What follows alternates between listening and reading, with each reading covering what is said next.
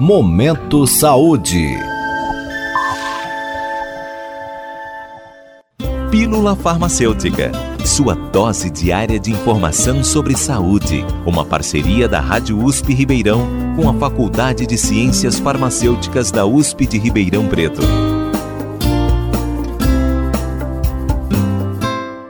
O setor de higiene pessoal, perfumaria e cosméticos teve um notável crescimento econômico na última década. A demanda por este mercado foi responsável pelo alto investimento em inovação e tecnologia, resultando em produtos que, para além do bem-estar e autoestima, ajudam na manutenção da saúde, principalmente os itens de higiene pessoal. Naturalmente, pensamos em sabonetes, cremes dentais e desodorantes que diminuem a chance de infecção por microorganismos.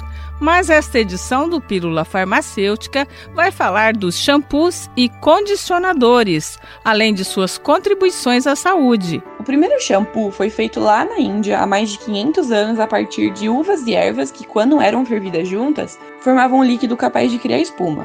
Então, além da limpeza, as pessoas que usavam esse líquido para lavar o cabelo também percebiam que os fios acabavam ficando mais bonitos. A palavra shampoo então tem origem hindu, significando massagear, e ela sofreu algumas mudanças até ser registrada com seu significado oficial no século XIX. Antes das formulações próprias para cabelo começarem a se popularizar e se tornarem acessíveis, era comum as pessoas usarem sabão mesmo para lavar os cabelos, além de lavarem a cabeça com muito menos frequência do que hoje em dia. O condicionador, como a gente conhece agora, ele é mais novo. Ele começou a ser produzido lá no começo do século XX por um perfumista, com a promessa de que o produto era capaz de deixar os cabelos mais macios. Giovana, como surgiram os primeiros itens de cuidados com o cabelo? Os shampoos têm como função limpar os fios e o couro cabeludo. Ele consegue fazer isso porque tem em sua composição compostos chamados de anfifílicos, que são aqueles que conseguem interagir tanto com moléculas hidrofílicas, como a água, e com moléculas hidrofóbicas, como as gorduras. O nosso couro cabeludo produz naturalmente o óleo,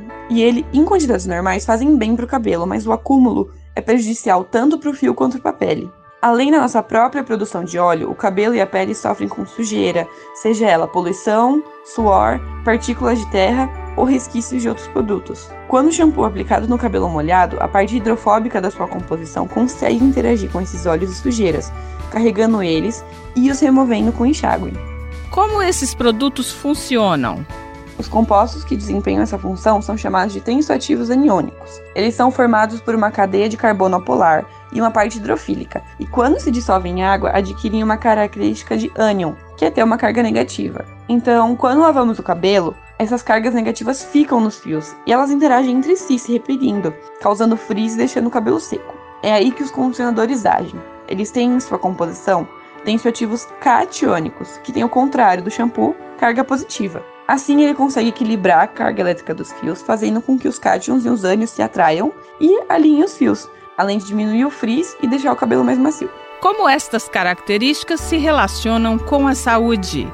Como dito, o acúmulo de sujeira no couro cabeludo é prejudicial para a pele e para o fio, podendo deixar os dois muito frágeis. E quando acontece o acúmulo de muito sebo, é possível que aconteça uma infecção de fungos no local. Então, lavar os fios pode prevenir isso.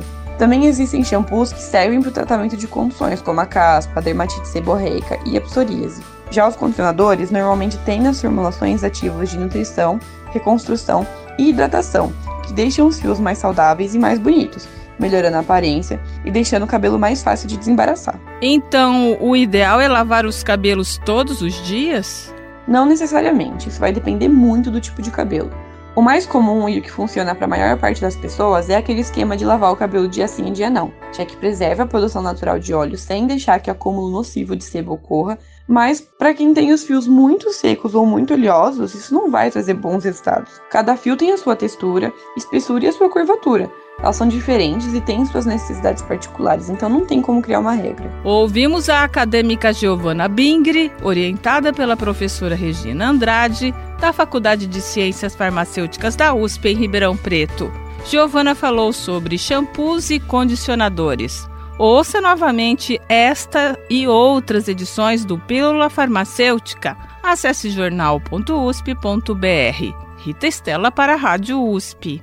Você ouviu Pílula Farmacêutica Dúvidas, sugestões, críticas ou elogios, mande um e-mail para pílulafarmacêutica.usp.br.